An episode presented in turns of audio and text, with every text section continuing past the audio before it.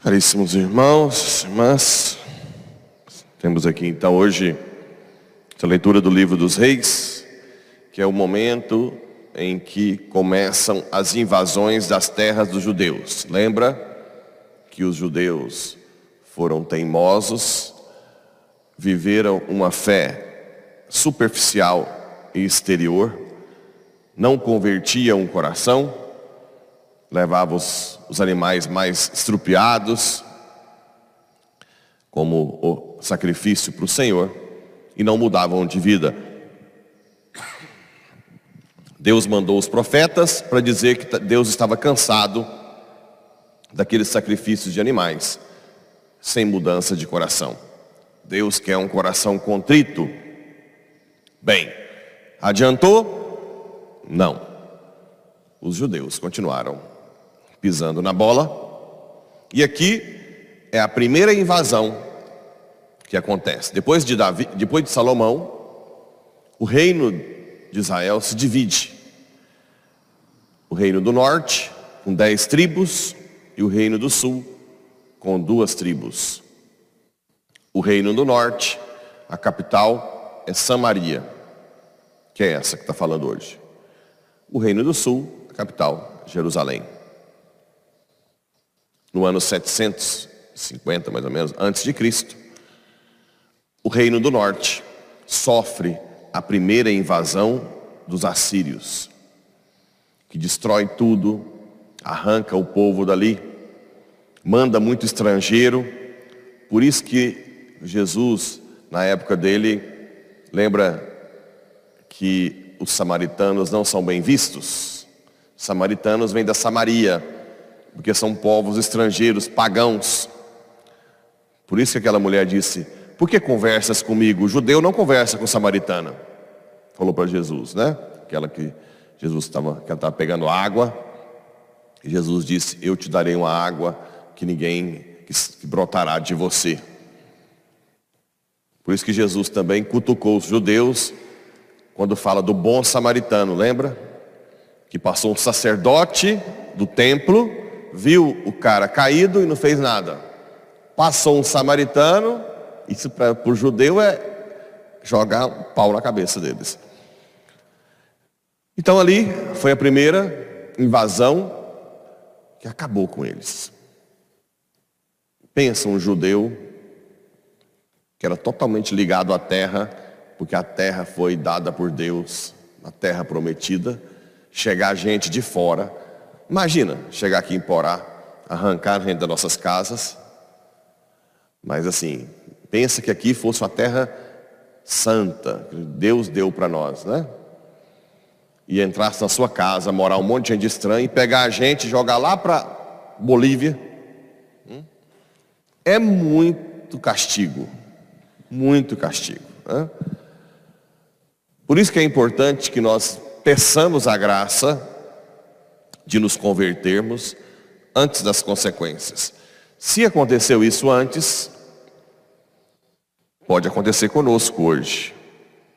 A Colômbia ontem entregou o país aos comunistas, assim como a Argentina, como o Chile, como Venezuela, como o Peru. Estamos rodeados.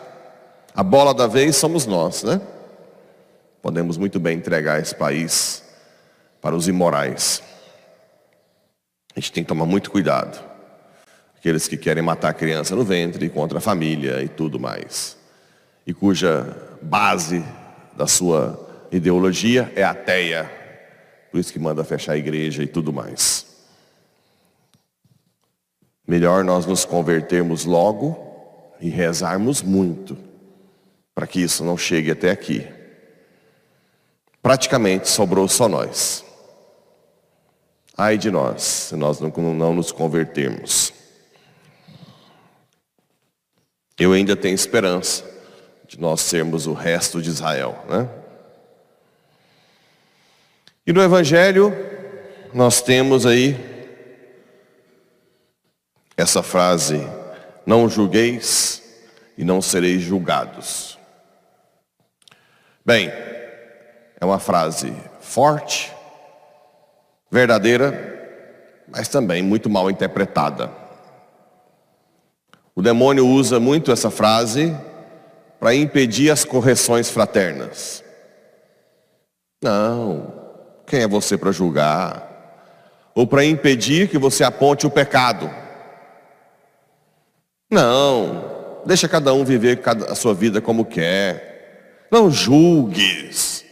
Está na Bíblia. Né? Está na Bíblia. Será que é assim mesmo? Pois vós sereis julgados com o mesmo julgamento com que julgardes. E sereis medidos com a mesma medida com que medirdes. Claro que não está falando aqui do pecado. O pecado deve ser julgado, sim. Condenado, sim Aqui está dizendo da pessoa. O problema é você vincular a pessoa ao pecado e ficar com raiva, com mágoa, com ódio da pessoa. Você deve corrigir o pecado e acolher o pecador. Claro que isso é difícil de fazer sem o Espírito Santo, porque nós temos a tendência a vincular a pessoa totalmente e depois ficar com raiva ou se afastar da pessoa. Pelo contrário, você tem que corrigir. Agora também, eu já falei aqui outras vezes que a correção exige credibilidade. Como assim? Se você não tem amizade com a pessoa, se você nunca fez nenhum bem para ela, se você for corrigi-la, você vai irritá-la. Né? Quem é você? Nunca estendeu a mão para mim. Nunca fez nada de bem. E agora quer dar uma de correr. Né? Nesses casos, é melhor que você só reze por ela. Agora, se você tem amizade, ou se você já serviu a essa pessoa uma ou mais vezes, gratuitamente, você tem credibilidade para corrigi-la quando erra. Isso se chama teologia da credibilidade. Então, quanto mais você tem credibilidade, você pode corrigir a pessoa que erra. Ou proximidade. Ou proximidade. Assim como na igreja, os mais próximos a mim, não, padre, isso não, padre. Já tem outras pessoas que não têm essa liberdade de chegar e fazer correções fraternas. Tudo depende da proximidade e da credibilidade. De todas as formas, você deve rezar pela pessoa que erra. Agora, como é que você vai rezar se você não julgar que houve um erro? Claro que você tem que julgar que houve um erro. Certo? Com, porque observas o cisco no olho do teu irmão e não prestas atenção à trave que está no teu próprio olho. Aqui é uma outra crise espiritual. Nós temos a tendência de ver os defeitos dos outros e não olhar para os nossos. Quando eu digo nós, eu digo todos nós. Todos nós. Nós temos a tendência, claro, que quanto mais você está longe de Deus, menos você vê os seus pecados e vê o dos outros. Mas mesmo nós que estamos perto de Deus, sofremos muito mais com o erro do outro do que com o nosso erro. Isso requer uma coisa que se chama auto conhecimento, que Santa Teresa d'Ávila diz que é imprescindível para o crescimento espiritual. Você se conhecer. Para você se conhecer, é importante que você tenha a iluminação do Espírito Santo, da graça. É ali que ele vai te mostrar quem é você. Quais são as suas fraquezas, quais são os seus limites. Agora, quando você conhece as suas fraquezas, mais facilmente você acolhe a pessoa que erra. Você corrige com misericórdia. Se alguém te fere, você é mais capaz de perdoar do que quando você não conhece seus erros, suas limitações. Então tem essa. Se você já antecipa a humildade de se conhecer, facilita a humildade de perdoar, de acolher quem erra. Né? Ou como podes dizer ao teu irmão, deixa-me tirar o cisto do teu olho, quando tu mesmo tens uma trave no teu? Você não pode. É a famosa frase, o sujo falar do mal lavado. Não? Ou a, aquela historinha da vizinha que olha a roupa suja da vizinha, critica a vida toda, até ela descobrir que é o vidro dela que está sujo. Hum. Isso acontece, isso pode acontecer com qualquer um de nós. Não adianta falar que ah, o fulano é assim. A gente muitas vezes é hipócrita. Por isso que é importante ter gente perto de nós com proximidade, amizade e liberdade para apontar o dedo que você está sendo hipócrita. Lembra do profeta Natan, que contou quando Davi mandou matar Urias, o esposo daquela mulher que ele quis, a esposa de Urias, não, a esposa de Urias, que ele pegou para ela, para ele. E Natan conta uma história parecida, sem falar quem é, quem que Davi fala? Me mostra quem é esse cara que eu mandarei matá-lo imediatamente. E o que que Natan responde? Esse cara és tu. Esse cara és tu. Tem que ter, às vezes, os profetas. E nós cristãos,